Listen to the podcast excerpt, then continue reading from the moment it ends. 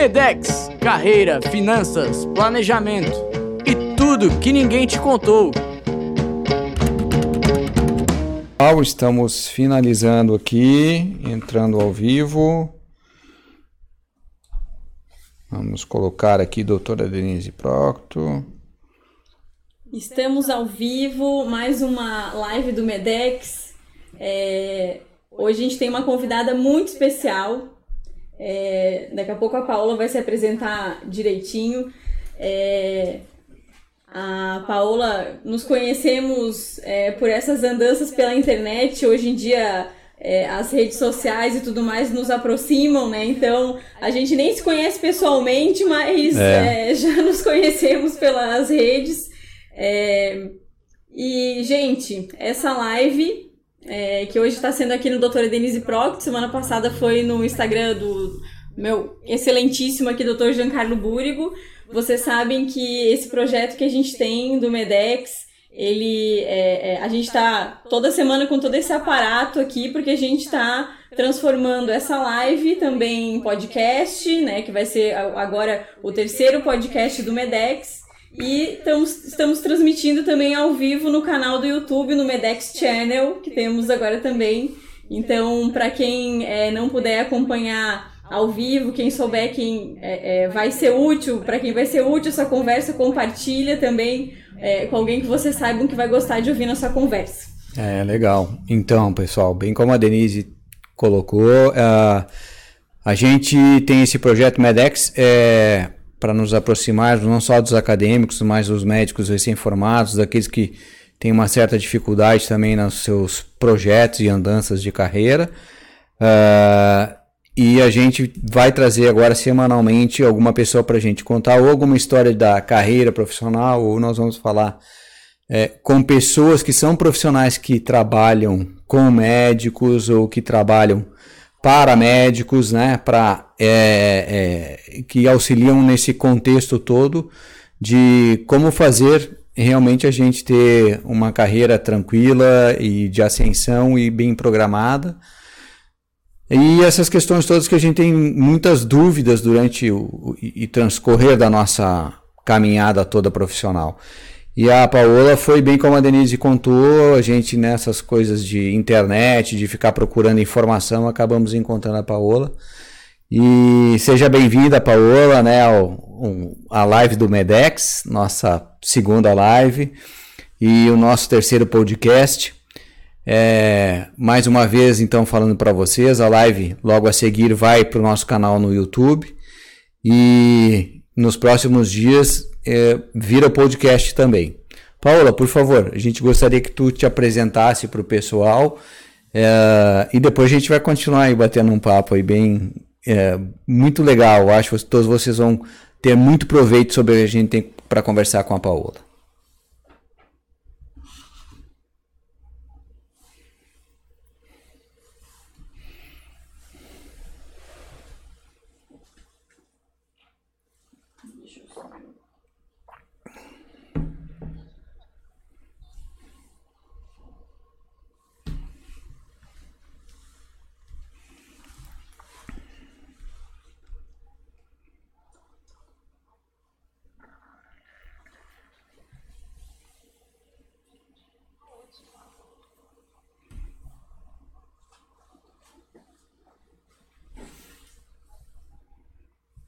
Legal. É, só um minutinho, a Denise vai pegar um fone aqui para a gente continuar. Não está conseguindo ouvir a, o que a Paola está falando. Tudo bem? É um probleminha técnico, pessoal.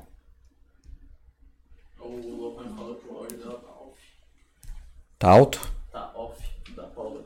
Tá ótimo? Não, estamos ouvindo a Paola. Ah, não. Ah, não. No Instagram, Paola, dá uma olhadinha no teu Instagram, que o pessoal não tá te ouvindo.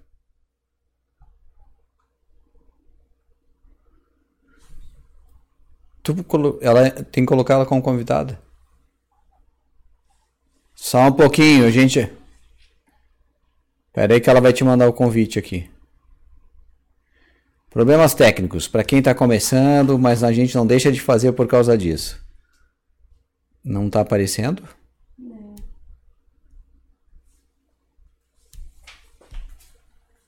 Legal. Vamos ver. A gente está tentando te localizar aqui no Instagram. Ela já tá online aqui no online? Ela está ela tá transmitindo no Instagram, no dela.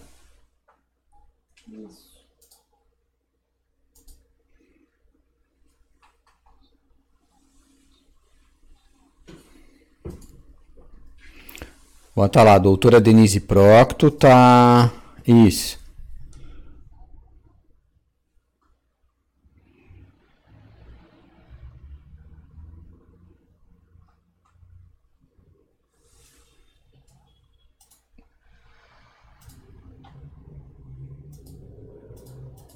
Ah, Agora foi. Maravilha. Agora sim, pessoal. Vamos ver. Deu, ela vai te mandar o convite.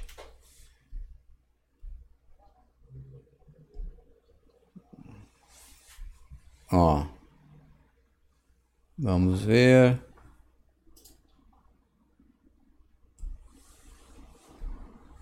Agora sim. Ah, foi, foi. Apareceu, a gente tava egoísta aqui, a gente tava vendo a Paola só no, no YouTube aqui. Pessoal, desculpa aí a nossa falha. É, gente tava bem empolgado vendo a, a Paola aqui no YouTube e vocês aí não entendendo nada. Mas pronto, agora tá, Legal. agora tá aí. A gente Então já tá. fez toda a nossa introdução. Isso. Agora a gente vai chegar na parte boa que a Paola vai se apresentar. Então ela vai falar sobre a larga experiência que ela tem em gestão hoje, principalmente de clínicas médicas, né? Então fala aí pra gente, Paola, por favor.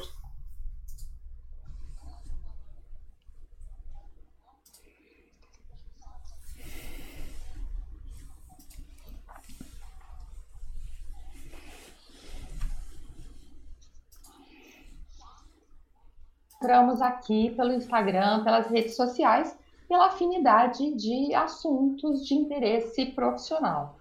Ah, eu sou engenheira de formação, fiz engenharia na Unicamp e por uma dessas oportunidades e ah, coincidências que às vezes a vida traz para gente, eu acabei ah, parando na área da saúde e atuando com gestão para ah, clínicas e consultórios. Isso já tem 18 anos e ah, faço com muito prazer, sou apaixonada por essa área e estou aqui hoje para a gente trocar uma experiência de todos esses anos acumulados trabalhando para médicos. Ótimo, muito bom. É, Paola, assim, hoje a gente tem um universo de 500 mil médicos atuando no país, né? E é, a gente tem uma gama de especialidades que a gente pode escolher para atuar na, né, no nosso consultório, ter uma clínica, enfim, é, no nosso consultório privado. É, mas alguns profissionais acabam se dirigindo é, para trabalhar é, dentro do Sistema Único de Saúde ou em algumas colocações que não tem vínculo, como ah, só vou fazer plantão, não vou ter meu consultório. Né? E principalmente agora nessa época de pandemia, é, todos nós que temos consultório sofremos um baque muito grande. Ficamos, acredito que é, aqui a gente teve em várias regiões do país também, a gente ficou um tempo sem poder atender nossos pacientes e hoje mesmo assim a gente está atendendo cheio de protocolos e cuidados, né? Com uma agenda mais reduzida, mais enxuta, né? Para atender tudo isso. É, e é, é, recentemente saiu uma matéria no, no estado de São Paulo falando que é, as clínicas populares se tornaram uma alternativa não só para os pacientes, mas também para esses médicos que acham que é, os custos de manter um consultório são muito elevados. É, ou acabaram se, até se demitindo das suas colocações no SUS, né, no Sistema Único de Saúde, para trabalhar nesse tipo de negócio. E é, o principal argumento é esse, que tem um alto custo para manter é, é, o seu consultório. E é, a gente sabe, assim, algumas pessoas acham que vão terminar as suas especializações, a sua residência, e vão abrir uma portinha e de um dia para o outro vai estar com a agenda lotada. E essa não é a realidade, né? É, não, não é, não é a realidade. É, nessa sua introdução ótima, né, eu vejo aí dois assuntos para a gente falar. Realmente não é essa a realidade, e eu acho que a gente pode entender que o mundo mudou muito né, nos últimos tempos, o consumidor mudou, uh, o consumo mudou e o mercado da saúde mudou também. Uh, quando a gente pensa na saúde suplementar, a gente tem uma ideia de como as coisas eram há 30 anos atrás, 40 anos atrás. Que o médico realmente se formava, montava seu consultório, se associava a algum plano de saúde, algum convênio, sentava e esperava o telefone tocar. E era assim, né? As pessoas abriam os livrinhos do convênio, agendavam suas consultas, é, tinham uma muito uma oferta de médicos, de especialistas muito menor do que tem hoje, e o sistema se organizou dessa forma. Uh, a gente tem que entender que isso é um passado realmente que ficou para trás. O mundo hoje é outro. E a área da saúde, ela tem uma característica mais conservadora, né? O médico, ele é mais é, uh, lento, vamos dizer assim, na hora de se adaptar às mudanças. E eu acho que isso ainda tem, ainda tem um resquício disso até hoje, tanto é, é que, como né, você falou, a, a, o médico se forma, acha que ele vai abrir o consultório e que tudo milagrosamente vai acontecer, e não é mais assim. A questão da, das clínicas populares, eu vejo, aí é uma opinião minha, com um viés muito uh, particular, porque eu acho que as clínicas populares chegaram num momento como se elas fossem uma salvação milagrosa para o pro problema de saúde no Brasil. E isso é, não se concretizou. Né? Em 2017, quando estava no auge, uh, você via algumas startups, algumas uh, empresas de, de, de, de uh, desse segmento, como o Doutor Consulta, se colocando como a salvação, como uma, uma empresa que iria fazer essa suprir essa demanda entre o SUS e o consultório particular do médico. E apesar de tudo isso e dos aportes de capital, a, a, a história não foi bem assim. A gente viu em 2019 essas empresas pivotando mesmo e se recolocando como ah, empresas da área tecnológica para a saúde, né?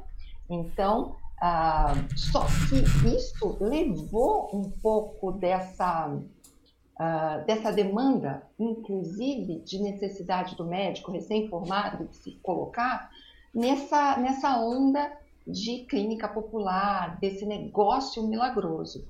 E a gente sabe que a conta não fecha, né? Ah, os exames e procedimentos uh, o, o, o, simples, o padrão, que foge da complexidade, ele tem uma margem, uma lucratividade muito baixa, né? Isso. Então, não, essa conta não fecha. A lucratividade está no procedimento e, e nos, nos, exames de maior complexidade. Uh, no Brasil, tem a questão de que um empresário não médico pode montar uma clínica popular na área da, da saúde. E eu já fui, já tive demandas de empresários ah, né, que investiram nisso no Brasil, pedindo para, pelo amor de Deus, me ajuda, salva, porque a conta não está fechando. Né? É, e para a gente entender isso melhor, a gente tinha que uh, passar um pouquinho pela história da saúde suplementar. Eu não sei se vocês vão entrar nisso para a gente entender como que a, a coisa funciona mas certamente essa não é uma realidade de abrir o consultório, sentar e esperar. Ah, verdade. É, é, a gente sabe a saúde suplementar, para quem está nos ouvindo e não está familiarizado, é a, a, parte dos convênios médicos, né? É, a gente tem hoje no Brasil é, mais de 209 milhões de habitantes e destes só 48 milhões de pessoas têm algum tipo de plano de saúde. Então, é uma, uma fração né, da nossa população que tem acesso aos planos de saúde. E é, é, as pessoas acham que, por exemplo, quando a gente faz uma cirurgia, um procedimento pelo plano de saúde, a gente ganha um valor interessantíssimo. Mas é, existe uma defasagem, principalmente nas duas últimas décadas, em relação aos valores que são pagos pelos planos de saúde. Né? Tanto que é, é, muitos médicos querem fugir dos atendimentos dos planos de saúde. Mas é, é, hoje um consultório não tem mais como fugir de atender plano de saúde, tem como a gente manter assim, ah não, vou atender só paciente particular. Olha, é, eu acho difícil ainda no Brasil. Uh, mas vamos, vamos, vamos pensar de uma forma sistêmica, né? Uh, e, e, vamos analisar um pouquinho de fatos e dados. Como você bem colocou, é, vamos entender um pouquinho a história do, dos planos de saúde. É, um, um, fatos, né? O mercado de planos de saúde, ele sempre teve ligado, relacionado à, à urbanização, à renda e ao emprego formal. Sempre foi assim. Outro fato importante é que esse segmento ele não era regulado até 98. A ANS nasceu em 2000. Então, até então, esse mercado, ele próprio ditava suas regras e, e como ele ia operar. Isso explica, em parte, essa defasagem que você colocou de valores. Por quê? Porque ele, ele foi montado, o modelo de negócio dele foi montado para pagar mais para quem gastava mais, né? O médico, quanto mais ele produzia, quanto ele mais gastava, mais ele ganhava. E essa conta também não fechou com o aumento da população, o envelhecimento da população e o aumento dos custos em geral. Além disso, se a gente pensar em números, como você colocou, é, vamos arredondar para facilitar. É, dos 200 milhões de habitantes, a gente tem 150 milhões que são atendidos exclusivamente pelo SUS. Os outros 50 milhões, arredondando, têm acesso a planos de saúde. Só que desses 50 milhões que têm acesso ao plano de saúde, 40 milhões aproximadamente, estou falando de números antes da pandemia, têm acesso ao plano de saúde porque recebem dos seus empregadores, diretamente relacionado ao vínculo CLT formal.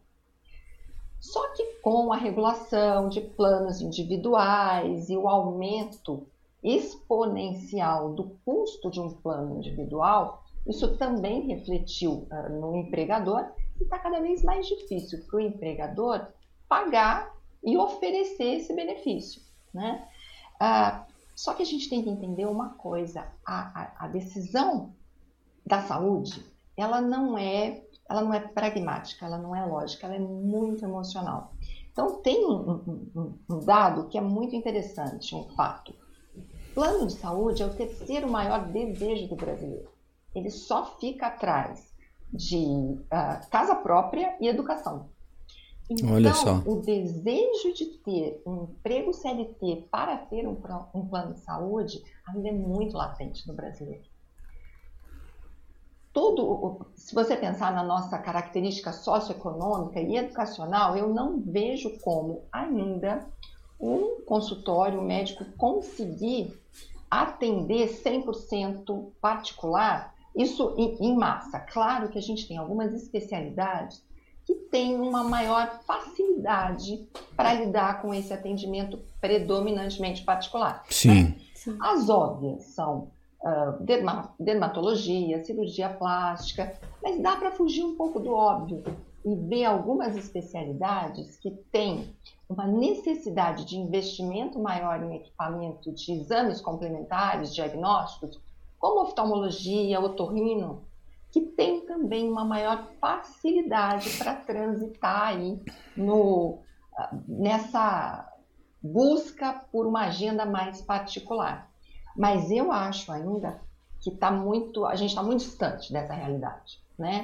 Eu Sim. acho que o médico hoje tem que entender que ele tem que gerenciar muito bem essa agenda. Ele tem que saber gerenciar esse, esse mix entre o, o, o convênio, uh, uma remuneração defasada, como né, é, é, a doutora Denise colocou, e o particular. E isso passa por um, uma questão muito mais de, de, de gestão mesmo da sua a precificação, de entender que você vai oferecer alguns procedimentos uh, no negativo. Você vai ter prejuízo, isso é normal. Não há problema nisso, desde que estrategicamente faça sentido para você, para o médico, para o consultório, para a clínica e que o mix de serviços oferecidos seja positivo. Só que para você gerir isso com eficiência e garantir a sua rentabilidade global da sua clínica, do seu consultório, você tem que ter uma gestão estratégica eficiente. E a precificação estratégica passa por isso. Olha, eu, eu não encho uma mão dos médicos que eu trabalhei nesses 18 anos que me respondessem assim de imediato. Eu sei o resultado financeiro de cada serviço, de cada procedimento que eu ofereço. Se eu tenho lucro ou se eu tenho prejuízo. Eu, é, eu juro, eu acho que não enche, não enche nem. Não tenho dúvida disso. Sabe? E isso é, Nossa. é fundamental para você decidir, por exemplo, se aquele seu objetivo de ter um atendimento predominantemente particular é viável para você nesse momento ou não. Né? Você tem que olhar internamente e externamente para o mercado. É, tu tocaste num ponto crucial aí. É, exa eu acho que é bem isso mesmo. A gente não consegue encher, é, contar nos dedos da, da, da, mão mesmo quantos que não tem essa. Oi, alô? Tá me ouvindo? Oi. Oi. Se tu falares aí. Tá me ouvindo, Paula? Tá ouvindo, Paula? Alô? Perdi o áudio. Cadê, cadê o nosso TI aqui? Nós estamos te ouvindo bem. Peraí que a gente tá é. dando um jeito aqui. Parte técnica, alô? Gente, perdi o áudio.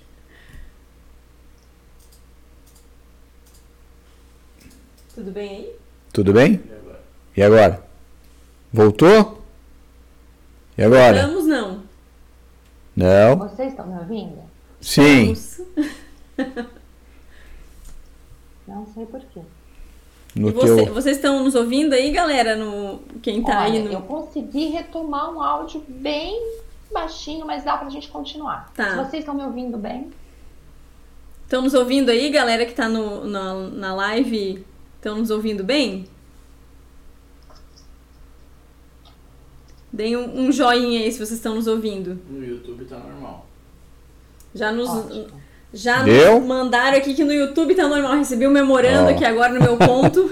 Ó, já falaram aqui que estão nos ouvindo bem. Legal. Então, tá. Bacana. Tá. Obrigado, pessoal. Então, dando continuidade aí. Então, como tu tocou nesse ponto crucial que realmente assim a gente nesse contexto de não entender, né, não saber o quanto a gente está faturando, se a gente realmente está ganhando dinheiro, se está sobrando esse dinheiro, né?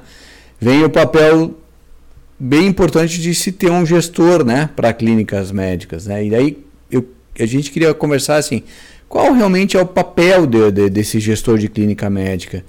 Uh, o médico pode fazer a gestão de clínica, né? É, e como é que ela se aplica hoje na vida dos consultórios, das clínicas?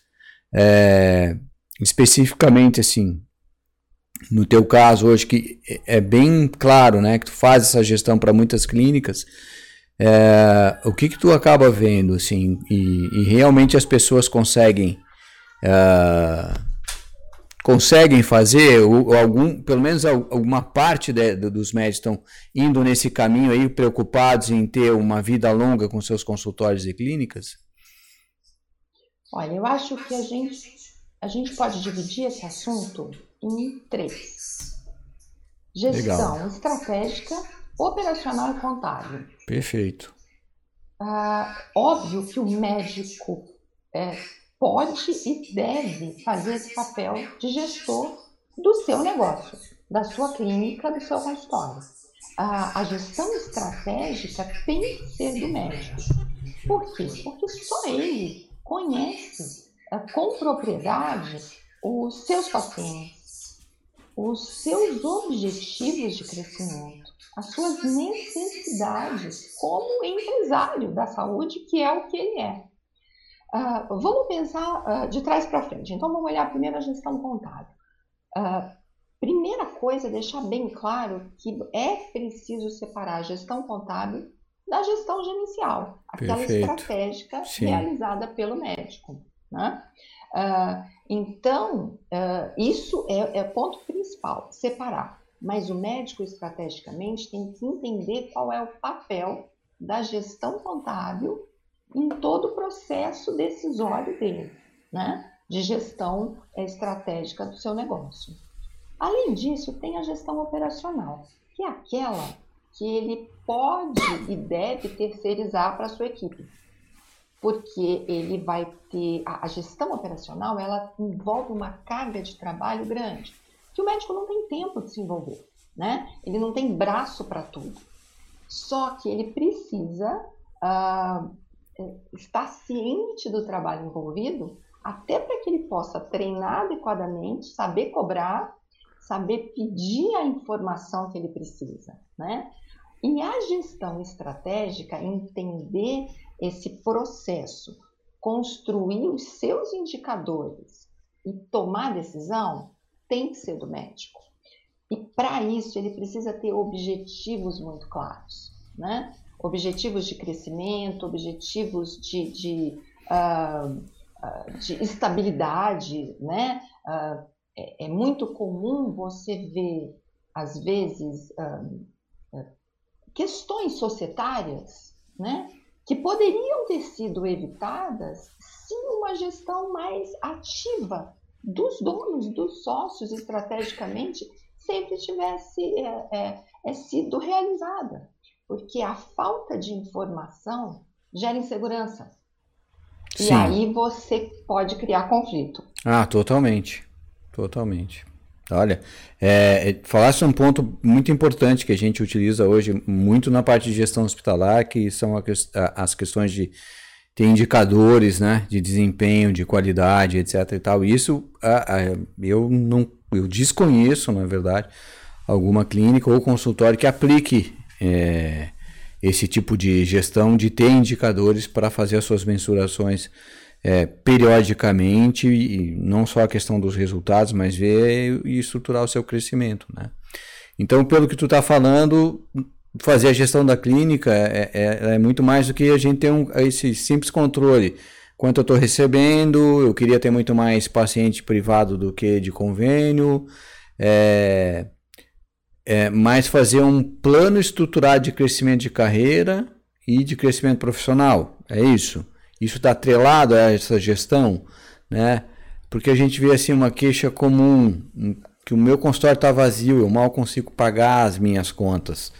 Uh, mas nos perguntamos assim, como você, se a gente perguntar para você, como é, como é, como é que tu está te vendendo, como é que tu está te apresentando no mercado, assim, porque é, a gente, tu até pincelou isso.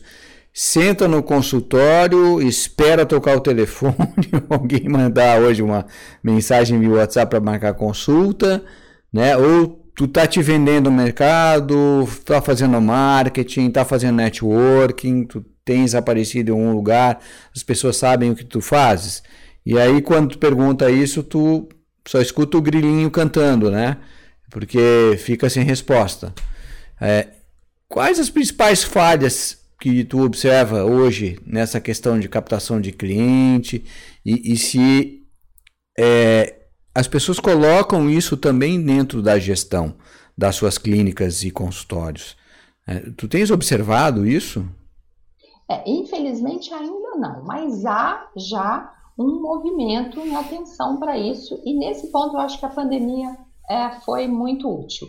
A resposta para todas essas questões é está no marketing estratégico, porque marketing é muito mais do que é, publicidade e propaganda, né? Marketing é análise de dado para tomada de decisão. Ah, para que você gerencie isso com propriedade, é, eu destaco três linhas de atuação. É, olhar ah, estrategicamente uh, o marketing visando seus objetivos, é entender que você precisa controlar sua demanda e você tem estratégias para fazer isso de forma orgânica e paga. E um ponto primordial é entender a, a, a jornada do paciente e a importância de você entregar o valor percebido para o paciente, né? manter o valor percebido para o paciente o mais alto possível ao longo de toda a jornada.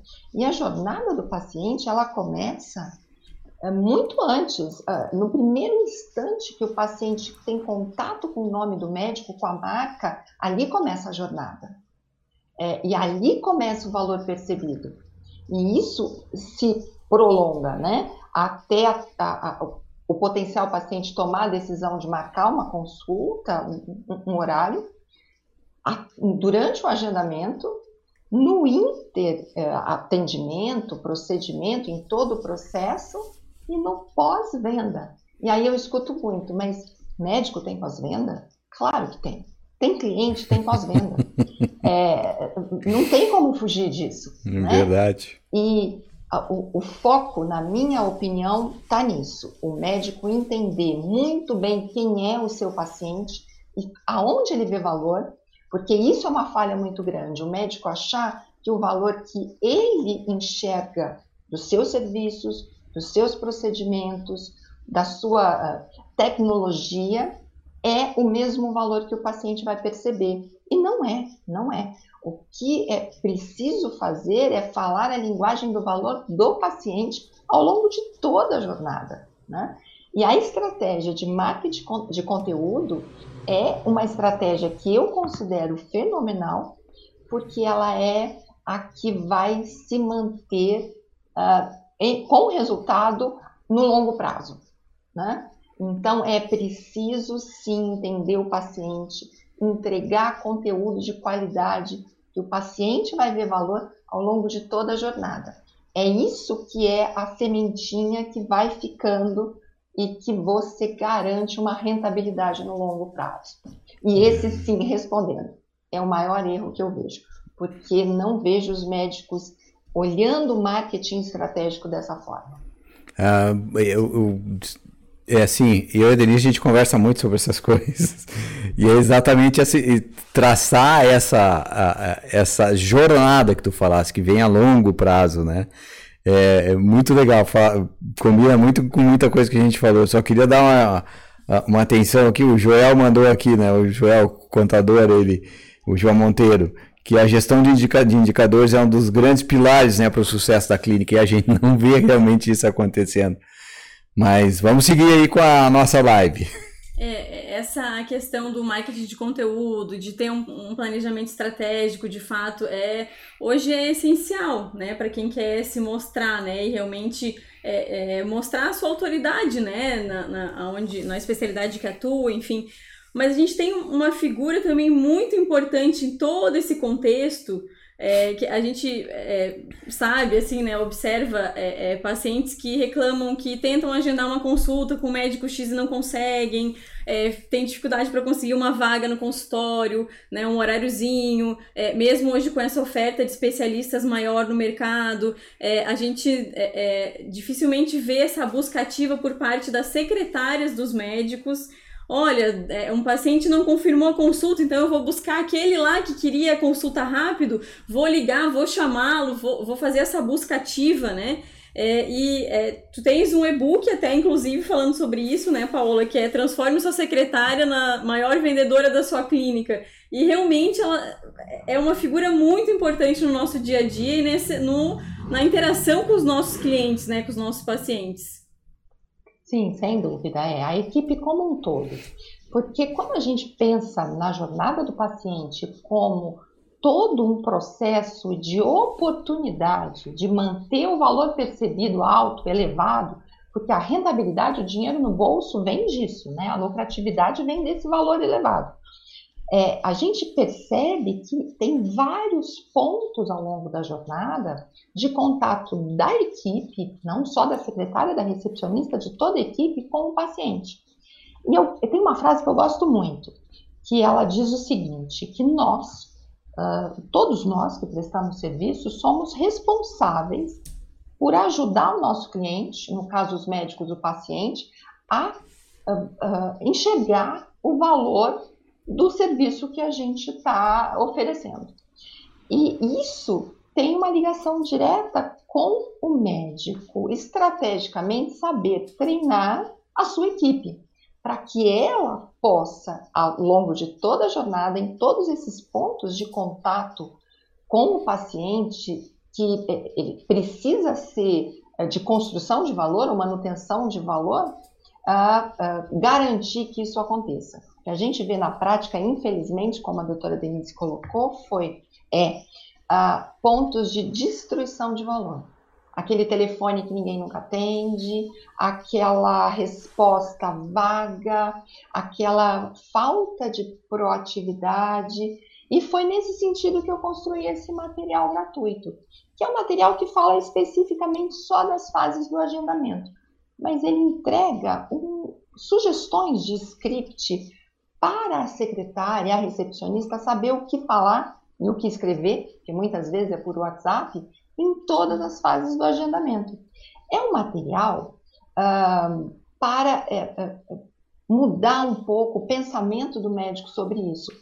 Ele perceber como ele precisa, a importância dele dedicar um pouco de tempo, de inteligência na elaboração desses scripts para ajudar a equipe a manter o valor percebido pelo paciente mais alto possível.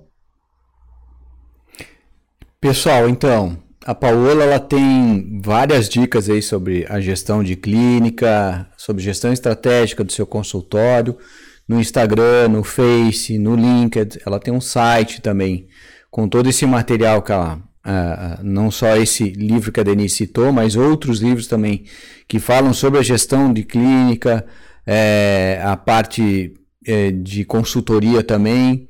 Uh, e a Paola presta também mentoria sobre esses assuntos todos que a gente vem conversando. Como é que funciona essa questão da mentoria aí hoje, Paola? É, ela é individual? Tu aborda somente pontos específicos para cada um dos teus clientes? Ou ela pode ser abrangente desde, por exemplo, assim, ah, eu estou pensando em abrir uma clínica médica com determinados associados. Já vou procurar a mentoria de uma pessoa especializada para nos auxiliar nessa construção toda. Então, também de uma forma abrangente, funciona a tua mentoria? Sim, funciona. Hoje eu tenho é, duas formas de atuação, basicamente. Uma é absolutamente uma novidade, vou lançar ainda em agosto. É, eu garanto que é algo inédito, novo, inovador, de apoio à gestão administrativa, financeira e de marketing para a área da saúde, é, num formato que eu acredito, é o meu sonho de projeto, que é aquele apoio unindo a teoria e a prática, mas, sabe, pegando na mão do médico e ajudando mesmo. Uh, esse é um projeto especial, 100% online, que eu lanço ainda esse mês. Vai, todas as novidades vão aparecer aqui no Instagram. Mas a mentoria especificamente, como o Dr. Jean falou, é, sim, ela pode ser abrangente. A mentoria, por definição, é algo que eu tenha vivenciado na prática, tenha errado e acertado, para poder passar essa experiência. Então, como eu tive algumas experiências também em questões de projetos novos, de abertura de novas frentes, grandes investimentos em clínica, eu me sinto confortável também de prestar uma mentoria nessa, nessa parte. E a mentoria é absolutamente personalizada, é para ajudar o médico a sair do ponto A e chegar no ponto B, que é o objetivo dele, e ela começa muitas vezes identificando de forma clara esse objetivo, né? Uh, e é, essa é a, a principal linha uh, personalizada de trabalho hoje é a mentoria mesmo, que no momento é 100% online por causa da pandemia. Né? O online está nos ajudando, nos revolucionando, nos, né, nos trazendo novos produtos, tudo, né? Deixa eu só. Dúvida. Eu estou acompanhando também ali a, a, os boa noite, os, os acenos que estão nos mandando ali na live no YouTube. É, o André Gustavo nos fez uma pergunta, ele falou em questão a evolução das clínicas médicas para os novos acadêmicos de medicina e futuros médicos. Esse panorama é positivo? O que, que tu queres saber, é, André, é, em relação a essas clínicas populares, que a gente comentou um pouco, que, que tipo de clínica? Manda ali pra gente um pouquinho mais clara a tua pergunta, que aí a gente já, já te responde. Aqui tá? tem mais duas perguntas. A Marina está perguntando se isso vale também para consultórios de fisioterapia. É, e a Viviane perguntou onde ela pode encontrar o, os teus e-books. Uh, sim, uh, vale para consultórios. Eu tenho, inclusive, clientes fisioterapeutas. Uh, Uh, porque a gestão estratégica de clínicas e consultórios, a base da gestão, ela é a mesma. O diferencial está na área da saúde por causa da minha experiência prática e porque a metodologia muitas vezes favorece para quem realiza procedimentos e tem essa dificuldade. Mas sim, é, é possível atuar em outras áreas. É, meus materiais, no link da bio, tem acesso a todos eles. É, é só clicar no link da bio que, que vocês conseguem acessar. Com relação a essa primeira pergunta, eu não sei se, se, se a pessoa já colocou ali, mas eu posso rapidamente colocar uma opinião minha? Por favor. Eu vejo uma oportunidade muito grande. E não é de hoje. Isso é muito antes da pandemia. Uh, essa análise que a gente fez rápida da, da saúde suplementar, essa questão da associação com o emprego formal e tudo, uh, vou ser muito direta porque eu sei que a gente tem pouco tempo, mas a, a, a economia do país sempre vai propiciar a manutenção de postos de trabalho, do emprego, de uma forma ou de outra. Eu não acredito muito na manutenção do plano de saúde como benefício em massa, como ele foi até hoje, para os empregadores, porque realmente está muito caro. Só que o que, que, eu vejo? Eu vejo, então, um futuro, no, aqui no, no, curto, no médio prazo, tirando a pandemia, tá, gente? Com uma grande parcela da população empregada, mas sem o benefício do, do plano, plano de, saúde. de, saúde. E a, a demanda para a saúde eletiva, ela não vai parar.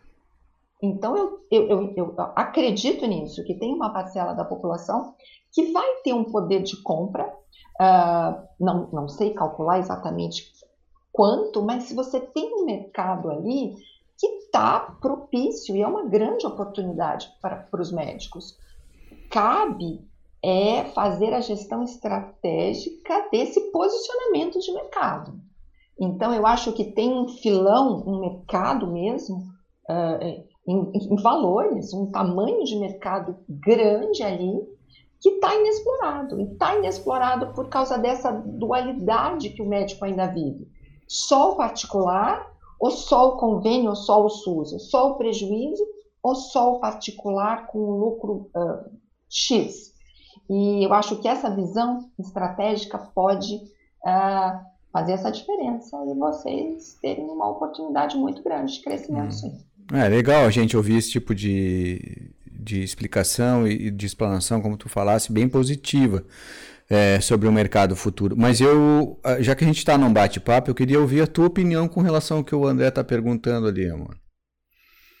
É, eu acho que é, o, o, os acadêmicos de medicina, os recém-formados, né, os recém-médicos, né, ou, ou, quase futuros colegas, é, a, quanto mais cedo eles é, é, quiserem se inteirar sobre esse tipo de coisa, é, mais cedo eles vão chegar aos objetivos que traçarem, né? Porque a gente, é, é, na graduação, a gente, quando se forma, a gente é muito. O que a Paola falou, a gente não sabe nem calcular, nem nos precificar.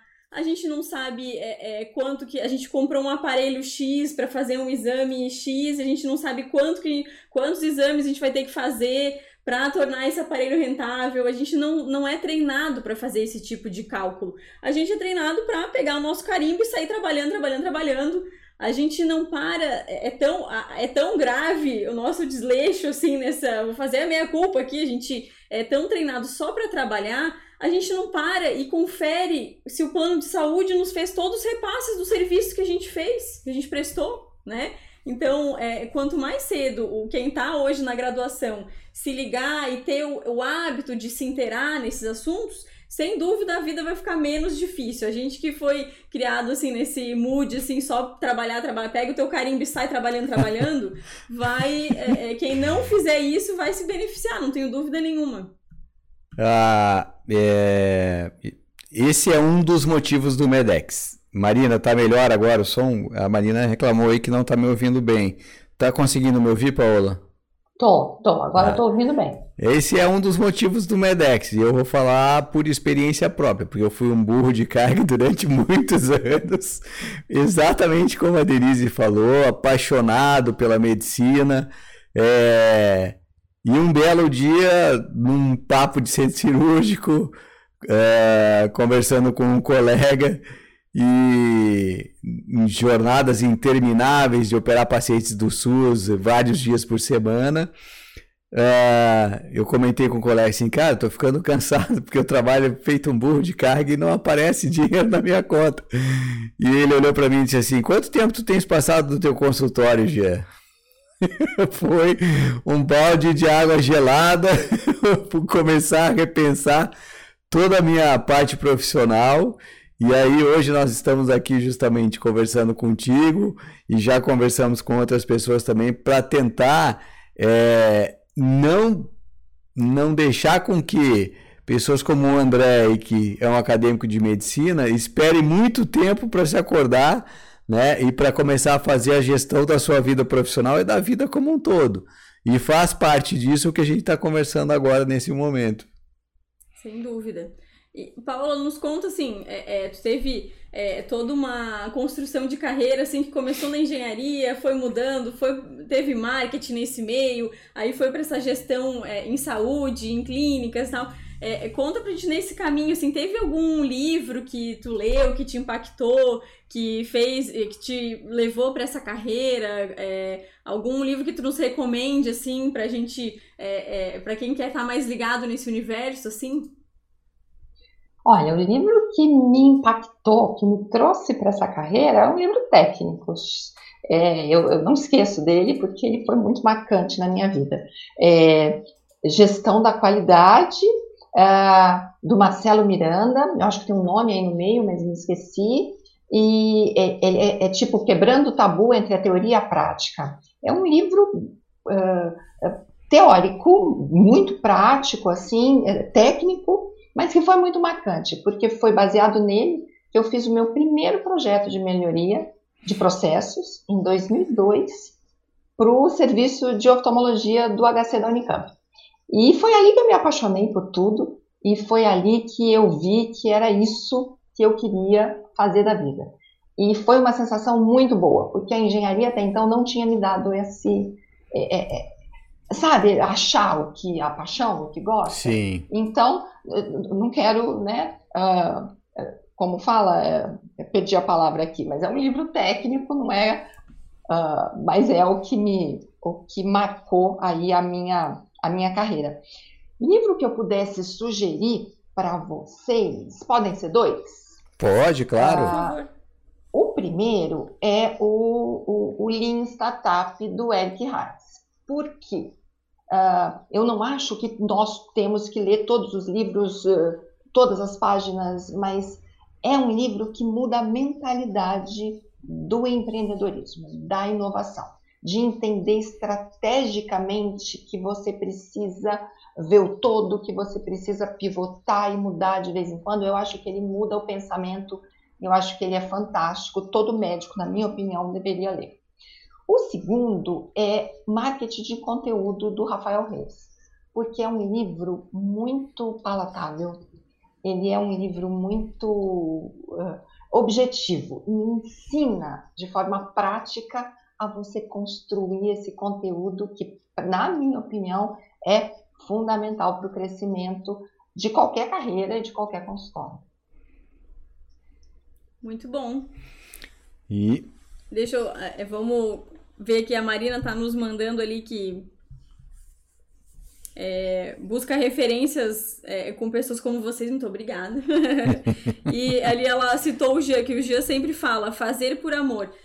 Sem dúvida, a gente, a gente até essa semana é, fizemos uns stories e, e, e, a gente comentou sobre isso. O Medex é um projeto que a gente tem muito carinho, justamente para tentar encurtar alguns, alguns caminhos assim para quem está vindo agora e é, sem dúvida fazer o que a gente o nosso ofício assim, exercer com amor é indispensável né é, é isso que é, é, ser bem sucedido assim na nossa opinião é fazer o que a gente gosta já é meio caminho mais de meio caminho andado para a gente ter sucesso né E, claro, sem dúvida, a gente fazer o que a gente gosta é imprescindível. Mas a gente tem que estar ciente que, mesmo fazendo o que a gente gosta, vai ter aquela partezinha mais chata, né? Tipo, gerir os números, tipo, sentar, fazer reunião com a equipe, alinhar a estratégia. Então, né? Mesmo fazendo o que a gente ama, vai ter a partezinha um pouco mais chata. E temos que saber lidar com ela Verdade. e saber da importância dela. É. Verdade. É, sem dúvida. Sempre vai ter aquele trabalho que a gente não gosta, mas a gente precisa fazer. Né? E é esse trabalho que às vezes leva a gente do ponto A até o ponto B. Bacana. É, só nos presenteou com duas dicas de livros. Tem algum filme, alguma série que tu, na nossa outra live é, que falamos sobre finanças e tal, é, o, o Martin nos. É, a gente começou a conversar, o pessoal também mandou ali é, dicas de sair. Eu e o Jean até, inclusive, estamos assistindo uma das séries que, uma das séries que deram de, de dica. Tem algum filme, alguma série que tu recomenda para teus clientes assistirem, assim, sobre esse relacionamento, essas estratégias? Olha, eu acho, eu vou falar de dois que, que são recentes, um que eu falo com frequência. Uma série, a Mad Men, porque ela tem uma boa. Primeiro, que é fantástica, premiadíssima e uh, um entretenimento maravilhoso. Mas ela, ela mostra uma abordagem do marketing, principalmente no, no quesito comunicação, que eu acho que é fundamental e o médico precisa muito disso. Então, eu acho que é entretenimento garantido e vale muito a pena com esse olhar. Um filme, eu acho bacana aquele uh, uh, O Homem que Mudou o Jogo, com Brad Pitt, eu acho que é esse o nome. Ah, Por fantástico! Quê? Porque é um filme que coloca ali a construção de uma estratégia baseada em análise de dados para se atingir um objetivo, que no caso do filme é ah, vitórias ah, em jogos de beisebol, né? Beisebol. Eu não entendo nada de beisebol, mas o filme me chamou muita atenção por causa disso. Eu acho que são duas dicas interessantes. Nossa, até o tratamento com os atletas ele mudou, né? A forma de contratação e tal. Eu, ah, o filme é sensacional, vendo. Eu, quem gosta dessa parte de gestão, ele é maravilhoso. Ele é muito bom, né? É. maravilhoso. É. Ah, muito legal a conversa. Paola, assim, a gente está chegando no final, né? Mas para quem está querendo montar a sua clínica, ou está querendo montar um consultório, ou mesmo para quem quer aprender a negociar os seus contratos de trabalho, independentemente de onde for trabalhar, se ele for médico, fisioterapeuta, nutricionista, né? É, qualquer pessoa da área da saúde, mas isso não vale só para a área da saúde, né? Qual a mensagem que tu podes deixar para essas pessoas que como o André hoje aí está preocupado com essa situação de mercado futuro, né? Uh, ah, Para a gente estar tá finalizando aí o nosso, a nossa live de hoje. Bom, a mensagem é uma que eu falo sempre, eu acredito e exerço, uh, que é o seguinte: eu acho que é preciso aprender a dar um passo para trás e enxergar o todo, sempre seja na carreira, no consultório, em projetos na vida. Porque quando você consegue fazer isso, uh, você é capaz de entender aonde realmente você tem que agir, que atuar, que mudar. É, e isso é estratégia. Isso é construir estratégia. É, isso eu aprendi na minha primeira especialização em qualidade e o professor falava da, da, da necessidade de dar um passo para trás para se analisar um gráfico estrategicamente. E eu acho que essa é a minha mensagem. Sejam capazes de recuar, olhar o todo da situação e saber exatamente aonde e como atuar. Isso é estratégia, e sem estratégia a gente não atinge o objetivo. Ah, perfeito. Tu tá ouvindo a Paola? Não. Opa. Voltei? só um pouquinho. Já vamos te convidar. O Instagram às vezes nos dá essas trolladas. Isso.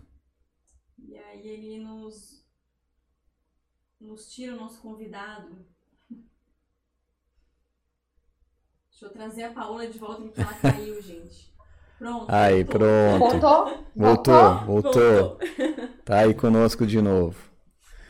Legal. Denise, mais alguma? Então, a gente é, é, não conseguimos, a gente fica envolvido na conversa, não conseguimos dar boa noite e, e dar, é, retribuir o oizinho de todo mundo que nos mandou ali, tanto aqui no, no Insta quanto ali no, no, no Facebook, né, live. É, quero agradecer muito a Paola pela disponibilidade dela. Ela, sem dúvida, é uma profissional de excelência, assim, no, no que ela faz. É, quero que vocês, é, é, por favor, se ficaram com alguma dúvida, é, não mandaram alguma pergunta antes e agora ficaram com alguma dúvida, mandem pra gente, a gente responde, a gente entra em contato com a Paola, também entrem em contato lá pelo é, é, o Instagram dela, que é o Paola GM Underline. Todo esse material que a gente comentou, os e-books gratuitos que a Paola tem disponível estão lá. Então, é, e sem dúvida sigam ela também, porque ela posta muita coisa legal em relação a essa gestão é, de saúde que a gente, como eu comentei, não tem como a gente fugir, gente. Tem que é, se familiarizar com esse universo, porque é, é, a gente, quando faz esse tipo de gestão, a gente vê bom resultado e sem dúvida vai nos dar mais gosto ainda da gente fazer o que a gente ama. É, eu vi Uh, há poucos dias atrás, é, um levantamento de dados aí feito da parte de mercado futuro, né? E vi que a área da saúde é, fica em segundo lugar. Uh, primeiro a parte de alimentação, né? E futuramente realmente o mercado de saúde vai ter uma, um crescimento exponencial, é o que muita gente acredita, porque era uma, um mercado que eu acho que estava meio que é abandonado, né? E agora as pessoas voltaram os seus olhos para isso, não por causa da pandemia, já de algum tempo para cá. Tanto é que a gente tem visto essas buscas por acreditação e etc e tal.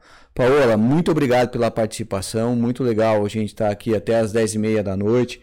Várias pessoas aqui mandando tchau, agradecendo. Pessoal, obrigado por vocês terem nos acompanhado até as 10 e meia da noite. Olha, é, é show ver o número de pessoas assim que está nos acompanhando e buscando informação e crescimento. Marina, ó, show de bola, tu tem sido um exemplo aí para nessa construção da tua carreira, viu? Paola, muito obrigado. Gente, eu que agradeço, agradeço muito o convite, foi um prazer enorme estar aqui, agradeço a todo mundo que nos assistiu até agora. Obrigada então tá. pela companhia de vocês. Vamos lembrar que é, toda a live Medex está virando podcast e a gente está também no canal do YouTube. É, vamos fazer o de praxe, vai lá, nos segue no canal do YouTube, o Medex Channel, ativa o sininho, eu sempre quis falar isso, gente. Ativa o sininho de notificações pra... e nos segue lá no canal também. Isso, isso. Valeu, pessoal. Um beijo, pessoal. Boa noite. Obrigada, Tchau. Paola. Imagina, boa noite.